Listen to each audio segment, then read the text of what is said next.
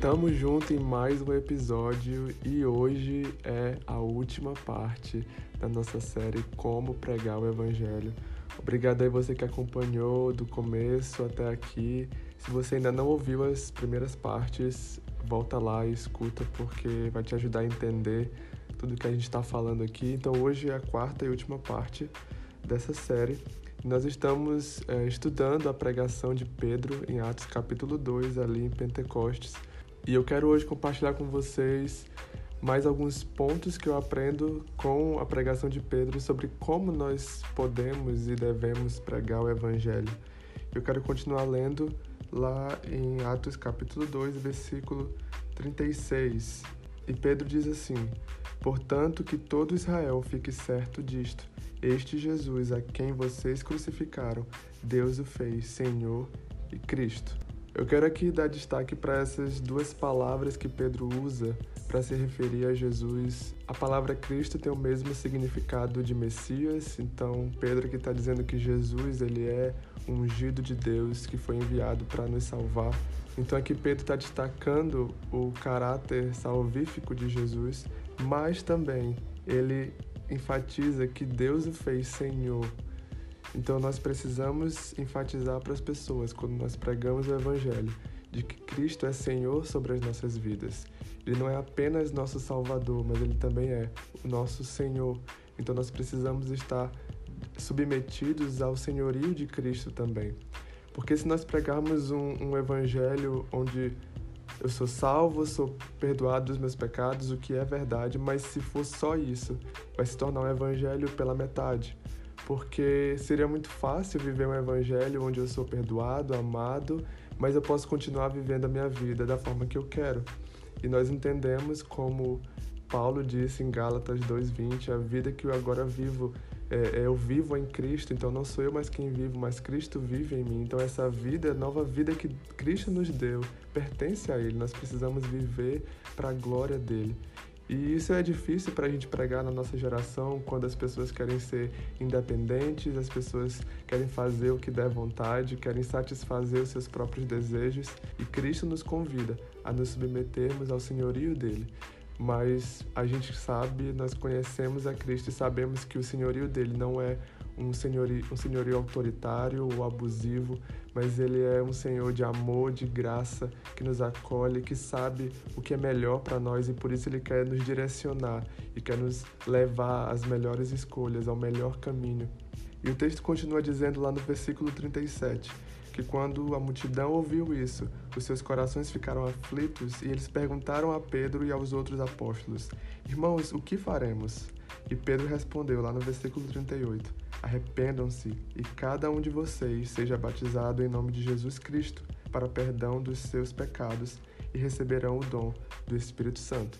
E aqui no versículo 38 eu quero extrair os dois últimos pontos para nós finalizarmos essa série sobre como pregar o Evangelho.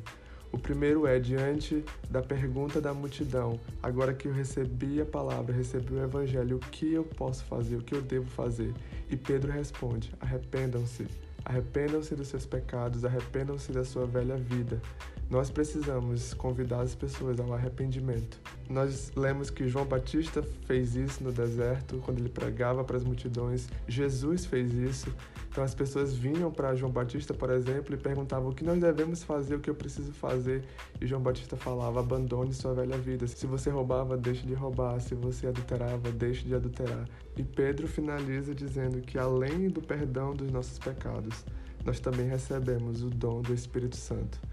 Então, a mesma promessa que eles haviam recebido, deixada por Jesus, eles agora compartilham com aquela multidão, dizendo: vocês também podem ter parte nisso, vocês também podem ter agora um ajudador, um consolador, que é o Espírito Santo de Deus, que deseja habitar dentro de nós e nos conduzir a viver esse verdadeiro evangelho. Então nós precisamos deixar bem claro para as pessoas que elas não estão mais sozinhas, elas contam agora com a ajuda do Espírito Santo, que, que vai conduzi-las a realmente colocar em prática e a pregar para outros também, da mesma forma que ele nos conduz e da mesma forma que ele conduziu o apóstolo Pedro. Então, só para nós terminarmos aqui, eu quero ler com você Colossenses capítulo 1, a partir do versículo 21. Quem escreveu isso foi o apóstolo Paulo e ele diz assim: Antes vocês estavam separados de Deus e em suas mentes eram inimigos por causa do mau procedimento de vocês.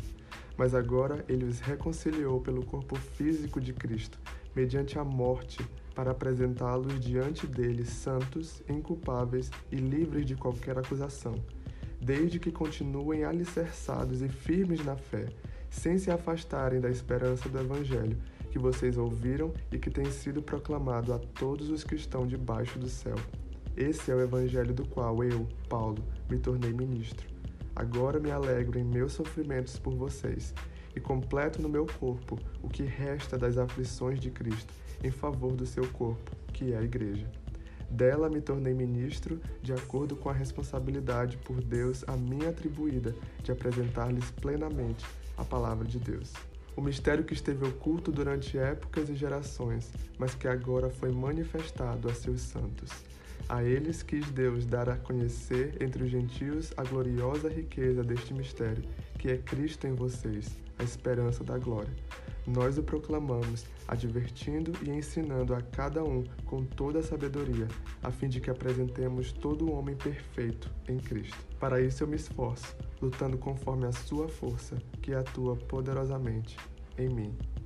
Amém. Eu quero encerrar aqui dizendo que eu e você somos ministros deste Evangelho e nós temos a responsabilidade, o chamado e o privilégio de proclamar essa mensagem de salvação, de transformação a outras pessoas. Eu espero que essa série tenha te ajudado de alguma forma e eu te desafio a colocar em prática esses pontos, esses passos e aproveite cada oportunidade de pregar o Evangelho. Se você curtiu esse episódio, compartilha com um amigo e até o próximo.